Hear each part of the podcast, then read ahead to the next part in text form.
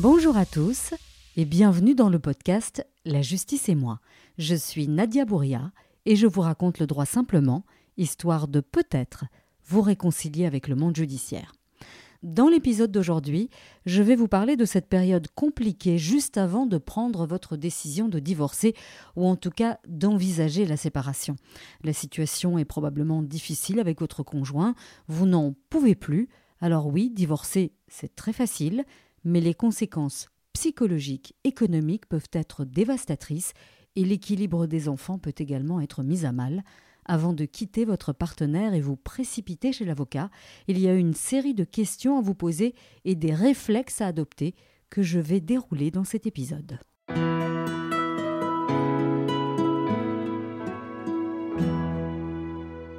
Êtes-vous vraiment au bout de votre histoire?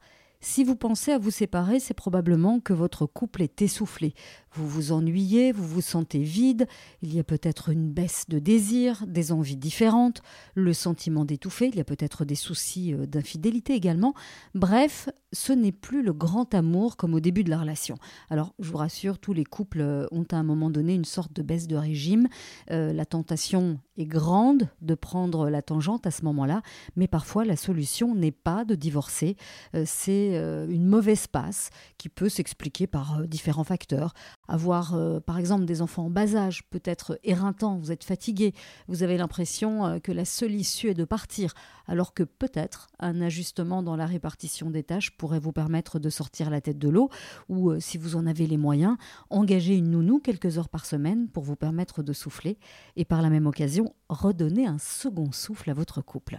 Alors, les problèmes professionnels ou une carrière peu satisfaisante peut parfois expliquer une lassitude, une certaine distance euh, avec le conjoint euh, qui peut être passagère ou plus durable. Enfin, les soucis financiers, il ne faut pas les négliger, ils sont d'ailleurs en lien avec le point précédent, ils peuvent être source de bien des ennuis et abîmer votre couple. Alors si vous rencontrez euh, l'une de ces problématiques ou plusieurs d'entre elles, il faut peut-être penser à trouver une solution euh, à ces difficultés qui peuvent être tout à fait passagères. Alors la pire des choses euh, à faire est de rester dans son coin et ruminer ou accuser l'autre de vos problèmes. Dans un couple, on est deux à s'aimer, lorsqu'il y a des problèmes, on doit être deux à chercher une solution pour les surmonter. Premier réflexe, communiquer avec son conjoint dès les premiers signes de lassitude ou de malaise dans le couple. Ne laissez pas une situation pourrir jusqu'au point de non-retour. Et si la communication est difficile, prenez contact ensemble ou séparément avec un professionnel qui est formé pour recueillir votre parole et vos états d'âme sans vous juger. Il vous aidera à faire le tri dans vos émotions et comprendre ce qui vous arrive. Alors l'autre solution est peut-être aussi de consulter un thérapeute de couple dont le rôle euh, sera de vous aider à rétablir la communication ou à faire les ajustements nécessaires à améliorer votre relation de couple. Et par pitié, évitez d'annoncer à son conjoint du jour au lendemain que c'est fini, c'est extrêmement violent, et s'il doit y avoir une procédure de divorce derrière, elle sera nécessairement violente. Comment voulez-vous qu'il en soit autrement si l'on a blessé l'autre, même si ce n'était pas son intention? Alors pourquoi je vous raconte tout ça? Euh, Je ne suis euh, ni psy euh, ni thérapeute de couple, mais en général, lorsque le couple réussit à se parler et à tout mettre sur la table, eh bien soit euh, la love story repart et c'est génial, soit vous vous rendez compte euh, ensemble, donc tous les deux, que votre histoire est terminée. Et comme vous vous êtes parlé, vous pourrez négocier la rupture et les conséquences de la rupture pour qu'elle se passe euh, de la façon la moins douloureuse possible.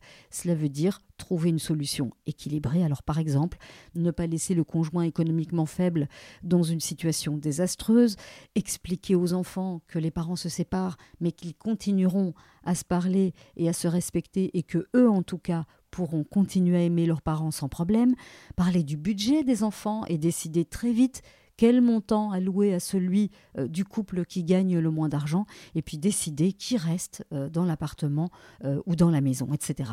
Donc cet accord peut être dégagé avec l'aide d'un avocat, d'un notaire ou d'un médiateur. C'est plus rapide, moins cher et moins éprouvant émotionnellement.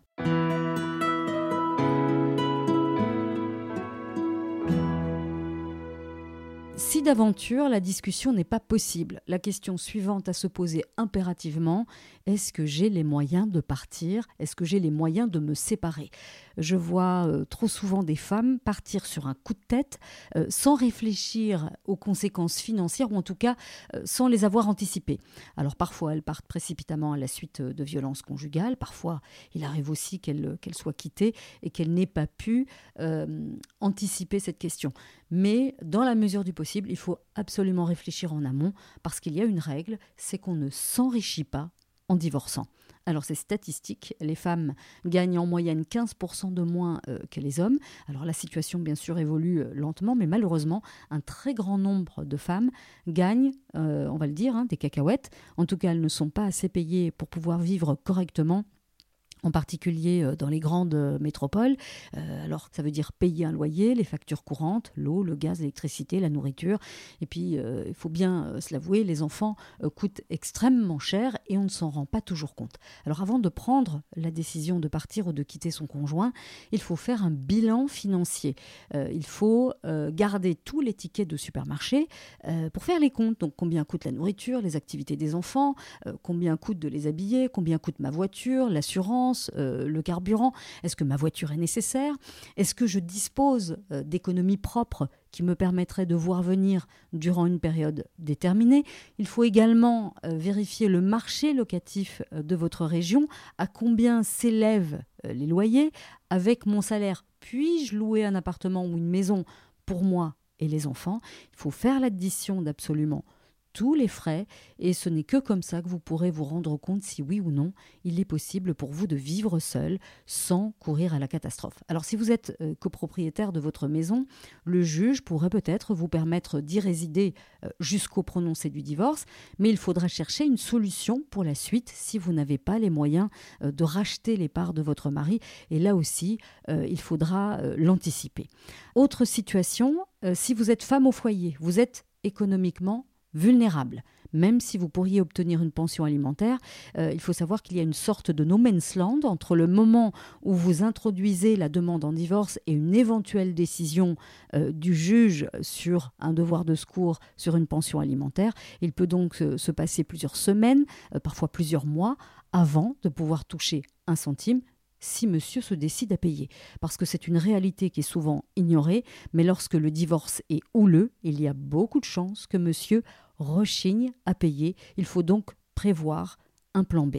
Bien avant de partir, euh, prenez contact avec les services sociaux pour vous faire expliquer euh, les aides euh, possibles et les conditions d'obtention de ces aides Examinez le marché de l'emploi. Pouvez-vous trouver un travail dans votre secteur, dans votre région pour pouvoir subvenir à vos besoins euh, ou à ceux de vos enfants? Euh, Mettez à jour votre CV si vous en avez un. Alors si vous n'avez pas de formation, eh bien euh, réfléchissez à faire une formation express. Il y a de nombreux organismes qui vous forment en quelques semaines des formations express en secrétariat, en vente, etc., qui vous permettent de vous insérer rapidement dans le marché de l'emploi. Enfin, une dernière piste, votre famille peut-elle vous venir en aide le temps de stabiliser votre situation?